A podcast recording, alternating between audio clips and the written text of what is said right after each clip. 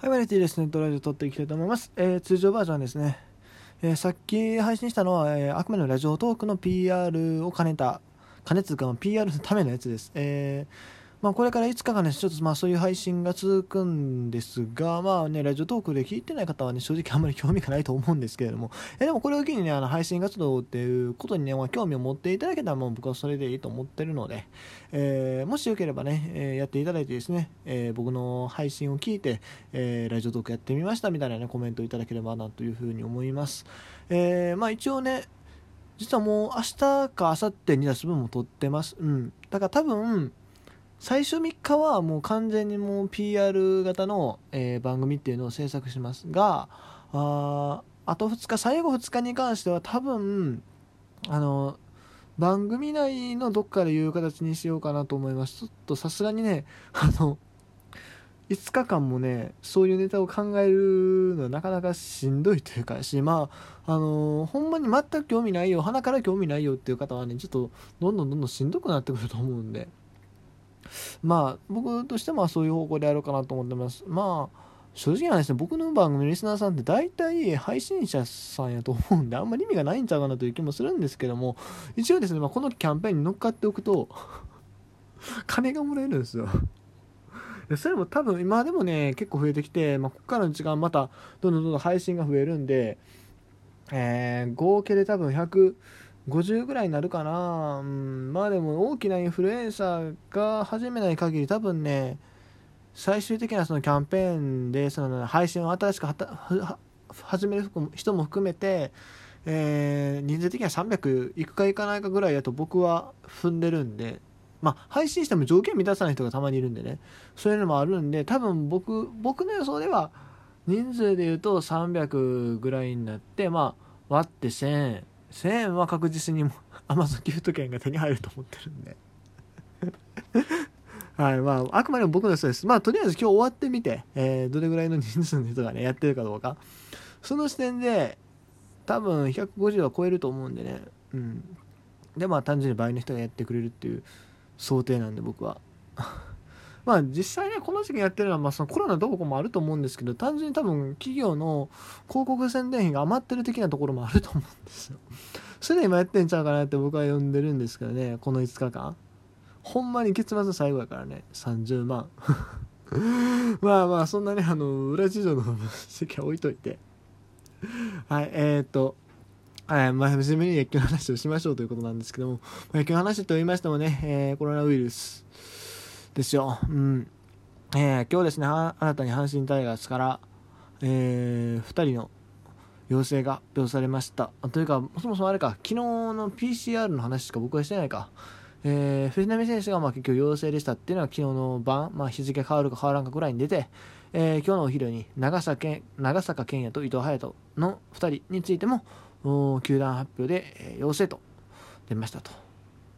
ということですね、えー、先週7人、球団関係者5人、計12人での会食を中心に感染経路を調査中ということで、うん、まあ、まずそうですね、どこから行こう。うんまあ、まずね、あの本当にも昨日も言いましたけど、お医者さんがまずグッジョブですよ、ほんまに。あのー、そんな匂いとかで、あれですよ、そんなコロナに結びつくって思わないですもん、まあ。まあそれはお医者さんやからそういう知識あったから、まあ、だから藤波選手まず藤波選手がその嗅覚の違和感とかに、えー、気づいてそれをわざわざ病院を病院まで行ったトレーナーに相談してねわざわざ。それがまずすごい繊細で、えー、彼のプロ意識の高さっていうのは伺えるかなというふうに思います。うん、まあただただしただしプロ意識の高さって言ったけども、そもそもなんですよね。12人で会食やってたんですね。これはちょっと、よろしくないよね。うん。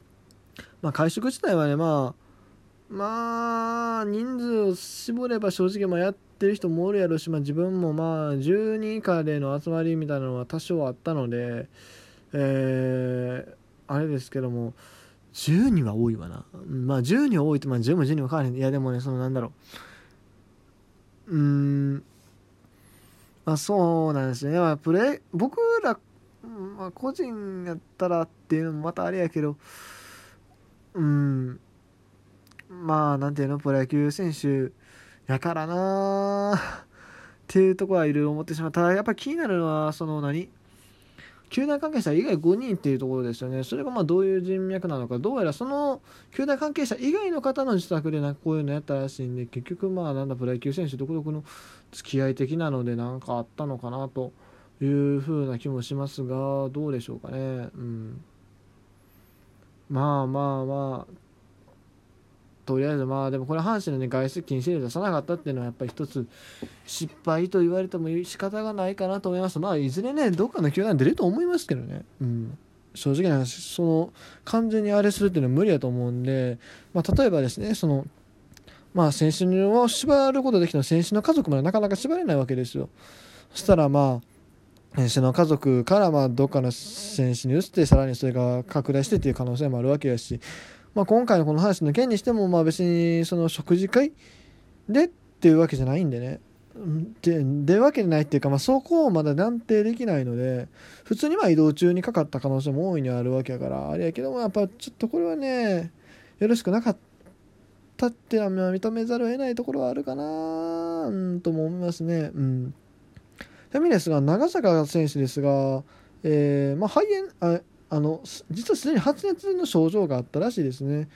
ただまあその PCR 検査は受けたのかな受けなかったのかな。肺炎ではないって診断されたんだかなえっ、ー、とまあ阪神の選手のね、えー、阪神の選手というかまあ伊藤隼人の長坂の、えー、12日でしたっけ？その感染後のあれが出てるんですけどそう14日に食事か。14日まあ京セラの試合があった日に食事して、まあ、早田2軍やったかかなるはもかどっかおったのかな。まあ、それでまあ大阪かどっかで食事して、えー、長坂選手が18日に発熱と。で病院に受診したけど肺炎症状なく風邪と診断された。これですよね。これがもうちょっと早く分かってたらちょっとまだ変わってたかなという気もしますが、うん、そう。だからもしかしたら長坂選手がどっかでまあかかってしまった可能性もあるわけよね。まあ最初やっぱ藤波っていうインパクトのあるところでね名前がバーンって出たんでより大きく行動されてるわけですけども。うん。まあまあでもとりあえず最終的に気づくことができたのでそれは良かったかなというふうに思いますが。あでもまあこの調子でいくとね正直シーズンはもう無理ちゃうかな今年は。うんまあいちいちもうこれで完全に活動止めるぐらい慎重にいくんであれば僕は無理かなというふうに思います。僕は正直無観客でずっとこのままやってもいいんちゃうかなと思うんですけど、まあ、もちろん移動費の問題があるのでなかなか簡単にいかないでしょうけどもシーズン縮小するなりしてやってもいいんちゃうかなと僕は思ってるんですけども。うん現状なかなか厳しいかな。うん。まあそういう僕自身もですね正直な話まあまあもしかしたらね可能性があるわけでコロナっていうのはね。うん。もちろん普段の生活もそうですけども。おまあ僕が最近まあお話しさせていただいた方の中にですね、えー、まあコロナにかかった方の同僚の知り合いっていう方がいらっしゃるんですよ。結構ややこしい。まあさ結構人その何？あのだいぶ先ではあるんですけどもそう。だから僕のその最近お世話になった方何回か会った方の、えー、知人の同僚にそういう、まあ、コロナにかかった方が最近いたようで,、えー、でしかもねそのねあの僕のねその知人知人というかまあ最近会った方知人って言うとちょっとあれなんですけど、まあ、最近会った方最近何回か会った方とそのコロナのになった同僚さんが多分な割と最近会ったみたいな話してたんでもしかしたら媒介を媒介に媒介を重ねたら僕もなってる可能性はなくはないんですよね。まあ、その同僚さんとおあの感染者さんの間多分割とあの近いみたいな感じに聞いてるんで近いっていうかその割と関係性が近いみたいな風に聞いてるんでそのでかい職場でもないしちょっとこれはやばいなと別にだからって今すぐ就活就職活動やめるわけじゃないんですけど僕も。島相手のその何僕は最近お話しさせていただいた方も普通に仕事はされてるんですがちょっと心配ではありますよね。そういう話を聞いてしまうと。うん。ほんまにね今んとこね別にあの匂いとかも全然嗅げてるし、えー、味とかも全然してるんで大丈夫だと思うんですけどまあこっからあ1週間ぐらいはちょっとまあ警戒しないといけないかなというふうに思います。まあ、別にあの本人とその濃厚接触したわけじゃないんで全然大丈夫もうだいぶだいぶあの間があるんでねし大丈夫だと思うんですけどちょっとそこは本当にもう慎重に、えー、なりたいなというふうに思います。うん、ということで。ちなみにですが、えー、まあ、アメリカの方も割と大変な状況になってて、えー、メジャーリーガーたちがちょくちょく帰ってきてるみたいですね。筒香選手は、えー、横須賀のドック、ベイスターズの球団施設でですね、え、調整する方針らしいです。あ、方針する、ん？調整する方針というか、まあ、本人からお願いがあったらね、DNA 球団が場所提供すると。で、ジャイアンツも同じような対応をね、山口氏に取るという話らしいです。本当にね、彼らはね、まあ、これから、あ今年やっていこうっていう流れにこういうことになっちゃってほんまにかわいそうやなっていうふうに思うんですがああとまあベテラン選手もちょっとかわいそうなところはありますよね。ジョーンズ選手わざわざね日本に来てくれたのにこういう形になってしまって、えー、すごく僕らも辛いですね。うん。そこであんまり話が出ないんですがダイヤモンドバックスの平野とかの辺は何してるんですかね。平野選手ねもうちょっと報道してほしいんですよ。あんまり情報がないじゃないですか他のメジャーリーガーに比べて、確かにオリックスっていうマイナーマイナー球団って言って怒られますけどそういうところ出身だったとはいえね一応メジャーで2年連続割と活躍してるし今メジャーリーガーそんなに多くないからね日本人の。もうちょっとスポットライト当ててね報道してほしいなというふうに僕は感じるんですが。